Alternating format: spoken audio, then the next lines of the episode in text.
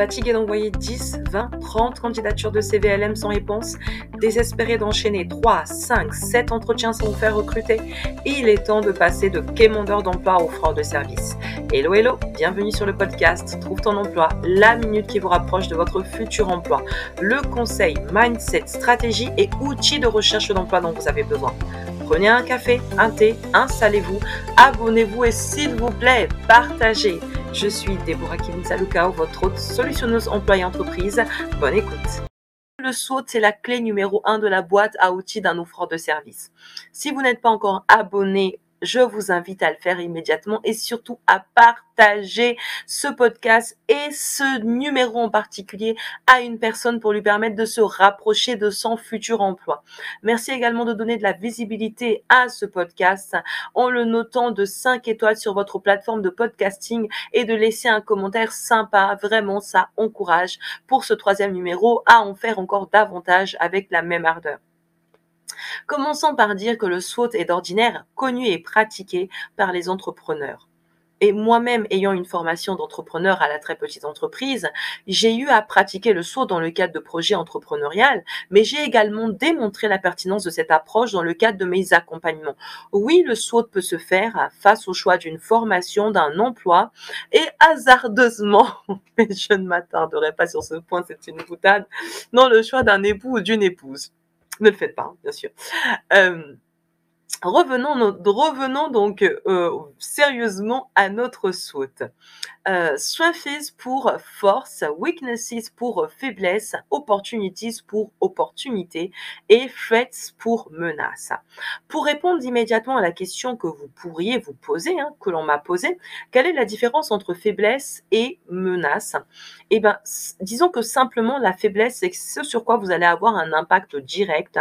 C'est ce qui dépend de vous immédiatement. Tandis que la menace, c'est une contrainte extérieure qui vous est imposée très souvent nous prend par surprise et à laquelle nous allons devoir faire face très rapidement pour nous permettre donc de pouvoir nous en sortir. Je prends un exemple, euh, un exemple simple. Le digital a été une menace pour toutes les activités traditionnelles qui ont dû prendre le pas de la transformation digitale pour être en capacité de pouvoir continuer leur activité. Et malheureusement, aujourd'hui, le Covid est également une menace sur l'échelle du SWOT puisque aucun d'entre nous n'aurions pu anticiper ce fait.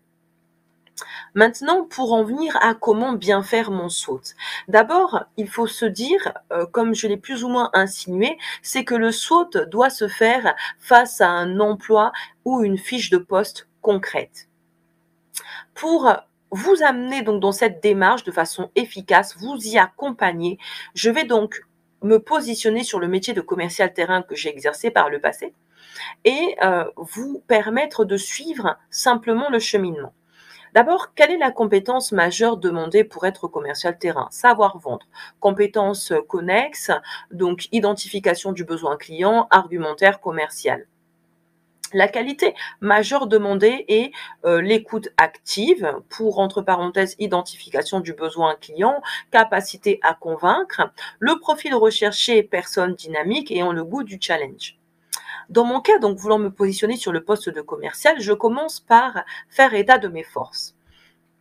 En termes de compétences, ma formation littéraire m'a permis de développer la compétence d'argumenter, d'être en capacité d'argumenter sur des thématiques diverses, plutôt assez complexes, et c'est une compétence qui peut être transférable au domaine du commerce. En termes de qualité et ou de soft skills, j'ai toujours eu pour qualité intrinsèque de savoir écouter attentivement et ou activement, ce qui permet, entre parenthèses, de pouvoir identifier un besoin et de pouvoir répondre à, de pouvoir répondre à ce besoin en apportant une solution. Et donc, toujours dans le cadre de, de, de qualité, j'ai toujours aimé discourir et aimé convaincre. Et j'en avais la capacité et ma formation littéraire est venue renforcer ces qualités. Concernant donc les faiblesses, lorsque je me suis positionnée sur ce poste, je n'avais pas du tout d'expérience dans la vente, ce qui est un gros point noir, mais sur lequel j'aurais pu avoir une action, donc une action directe par la formation, ce que je n'avais pas fait en l'occurrence. Alors, s'agissant donc du, euh, s'agissant du profil, dans la mesure où j'ai fait du sport en compétition et j'ai obtenu des titres, mon dynamisme, mon goût du challenge et ma capacité à atteindre des défis étaient assez évident. Donc, je précise que faire son SWOT permet non seulement de clarifier à ses propres yeux la pertinence ou non du choix de l'emploi, mais également de commencer à préparer les arguments de notre LM ou de notre entretien d'embauche. Abordons maintenant l'aspect des opportunités. Il faut savoir que les différents salons qui existent permettent de pouvoir rencontrer directement les recruteurs et de pouvoir se promouvoir avec audace, surtout lorsqu'on a peu d'expérience ou pas d'expérience. C'est quelque chose que j'ai pu expérimenter dans le cadre d'un autre emploi sur lequel je m'étais positionnée, pas pour celui-là, mais qui m'a permis véritablement de me distinguer parce que je n'avais pas véritablement encore de compétences clairement marquées dans ce domaine. Enfin, pour ce qui est donc des menaces, il faut savoir que dans ce type d'activité, surtout sur des statuts de type euh, VDI, certaines entreprises peuvent être un peu douteuses il peut être assez difficile de tracer, son activité, ses clients transformés. Et il en peut euh, avoir donc euh, à se retrouver avec un salaire de 300 euros sans explication après l'avoir estimé à 1200 euros du fait du nombre de clients signés et du coût donc des prestations. Euh, et il faut savoir aussi que ce, on peut, on peut euh, donc faire face à des mensonges, euh, parfois donc euh, pour pouvoir attirer un grand nombre de personnes, on peut donc nous vendre des gros montants alléchants, mais il arrive très souvent que dans, dans les faits dans les faits, hein, sur le terrain, cela demande un peu plus d'efforts et un peu plus de temps pour arriver à atteindre ces montants qui peuvent paraître très juteux. Donc l'enjeu consiste pour, le, ce type d'entreprise à aller rechercher des informations sur l'entreprise, sur euh, des sites tels que société.com par exemple, il y en a d'autres, hein, ou alors aller chercher des avis vraiment sur les entreprises en question.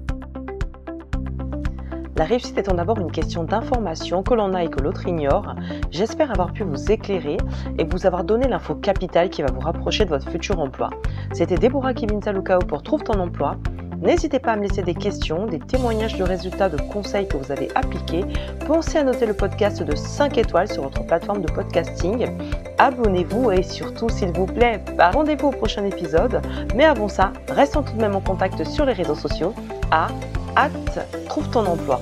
Salut, prenez soin de vous.